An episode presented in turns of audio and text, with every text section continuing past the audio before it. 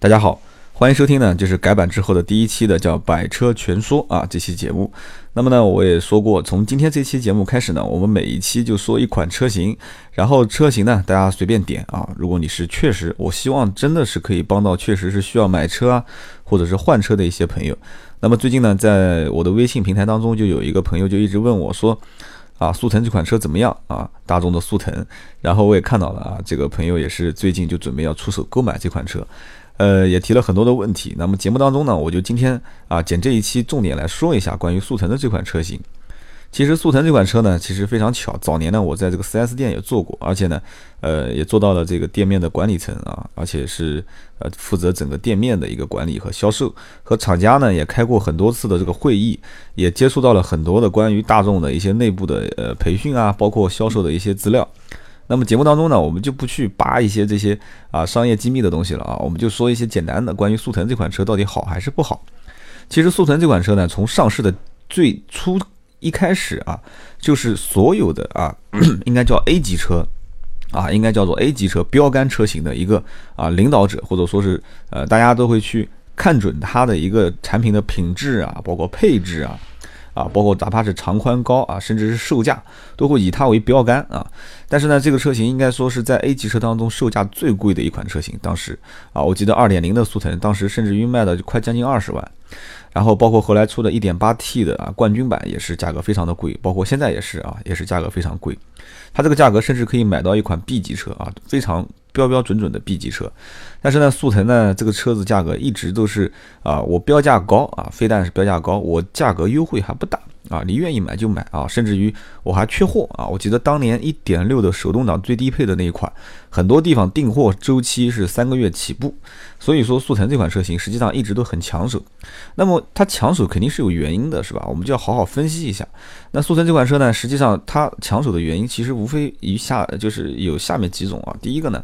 就是确实车辆的整个外形来讲是符合老百姓的一般的审美观点啊，比较中庸啊，线条感也比较强。然后整个啊，所谓的关门开门的声音比较结实啊，然后车辆的安全系数就是所谓的安全系数啊，比方说防撞梁啊啊，还有很多的一些啊这个测试，把这个门板拆下来啊啊，大众喜欢用铆钉啊，就是把车辆的门板不是用这种啊胶水啊，或者是用一种这种廉价的这种这种方案把它给粘合在一起，而是用铆钉啊一个一个的打在上面。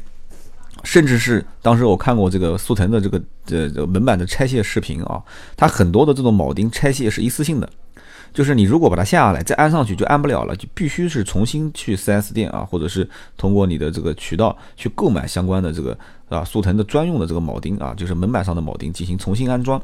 所以呢，曾经有一个开玩笑的话讲，就是把速腾的车子啊，速腾车门上的车钉。就是铆钉全部下来称重啊，甚至于比一些微型车的车门的重量都都都差不多啊，这有点夸张了啊。就是举个例子，就是说它光是用这个钉子的成本就已经非常高啊，这个重量就很重，所以它车门怎么可能不重呢？你说是不是？这开个玩笑啊。然后呢，甚至还有一些这个国外的一些一些网友也是非常有意思啊，就是为了表示这个车门很结实啊，怎么办呢？啊，就是一个人啊，两个人啊，甚至三个人啊，站在这个奥呃速腾的车门上面啊，这就摇啊晃啊，就是那边很开心的，就是几个人轮流上去啊压这个车门啊，车门没有任何变形啊，也是非常的呃坚固耐用。所以速腾车呢，当时很多的一些技术标准都是当时 A 级车的标杆。但是有个什么问题呢？就是速腾这个车子啊。其实也不是速腾了，就是大众的车系啊，它就一直在减配、减配、减配再减配啊，减到最后是减到了就是国人的心理底线啊。他把这个后悬挂既然都剪成这个啊非独立悬挂了啊，都是半独立悬挂。当时呢，大家都比较气愤啊。从一开始，我前面节目也提到过，包括这个啊前面的电瓶的这个盒子。装电瓶的盒子，一开始外面是个塑料，里面是一个啊泡沫，然后变成外面的塑料没有了，就剩一个泡沫，然后再变成泡沫也没有了，就剩一层纸啊。在现在再往后走，连纸都没有了。然后包括它的那个避震器套环也是，我曾经也讲过，包括里面的隔音棉啊，你剪什么其实都无所谓啊。包括速腾一开始中间的中央扶手也是啊，一开始是有的，一开始是可以有，而且是前后活动的，然后变成啊不能活动，但是好歹还有，然后再变成就干脆没有了啊。速腾的主驾驶和副驾驶之中间的那。个扶手，其实呢都是无关紧要啊。其实再往里面讲，还有很多东西，包括我曾经讲过的，原来最早的一代的速腾，你把它的发动啊，就是应该叫收音机的机头，就是收音机的那中间那一块，你把它下下来，你看里面是啊，Made in Germany 啊，德国制造，西门子，然后再往后看。啊，越往后它就会变成国内的啊，牌子我记不得了，反正就是 Made in China，然后是浙江的，好像应该是一家，好像叫记得叫嘉盛还是叫航盛的一家一家这个这个电子产品的代工厂。你说品质有没有什么差别？我也说不上来它有什么差别。我不是音乐发烧友，但是呢，它就是减配了啊，你没有任何的啊征兆，也没有任何的这个啊声明和理由，它就是减配。但是你说减配完了之后，这车子好不好？我说实话，我也说不上它好还是不好。至少就目前来看啊，速腾的整个外形啊，跟国际应该是接轨的啊。它包括大灯的造型啊，包括车身的线条，包括内饰，应该是越改越时尚，这一点是毋庸置疑的。我们换句话讲。就像买衣服啊，你买每一次你都买当季的衣服啊，这个当季的衣服质量做工好不好我不知道，但是最起码穿上身啊，在大街上人家知道你穿的是最流行的啊，最时尚的。而且呢，就说实话，我们也不能回往过去。你说过去的这个呃速腾车多么怎么好啊？包括当时很多 Polo 的车主也会讲说啊，当年第一代的这个 Polo 就非常好。讲过去的已经没有用了，我们就只能说说现在啊。现在这个速腾车型啊，包括1.6、1.4T 啊，包括冠军版 1.8T，建不建议大家购买？我说实话，以后。每一期的这个单独一期说一款车型的这个节目，我不会跟你讲这个车到底值不值得购买，因为任何一款车型经过设计师的设计，然后通过啊路试啊，通过什么风洞测验啊，通过很多的一次啊这个心血啊这个千锤百炼，最后到了市场上，到了客户手里面，没有哪一款车说是绝对不值得购买的啊，没有一款车是不值得购买的，只能说它适不适合你。你像速腾这款车，我最后总结就是几句话。第一个呢，就是你的购车预算相对来讲还是偏高一点的啊，最起码在同级别车型啊，你是不太讲究性价比这个成分啊。对于德系的品牌啊，最起码在国内目前你开德系品牌，别人会认为还是相对来讲比较有品位啊，生活品质比较高的啊，对这方面有要求啊。其次。对于相相应来讲的啊，车辆的安全有一定的要求啊，因为毕竟有很多人讲说啊，日本车不安全啊什么的啊，对我承认这个观点啊，德系车在整体的用料和做工方面，它确实是有一定的安全系数保障。然后同时啊，ESP 车身稳定系统啊，速腾这一点是做的比较好的，最早就是用在啊整个全车系标配，然后到目前为止也是标配。那么就此而言的话，你说它就给你减一个啊后面的。啊，这个避震器啊，就是悬挂的这个什么独立非独立，对于你操控来讲，有人讲说，哎呀，影响我的操控了。那其实这个操控来讲的话，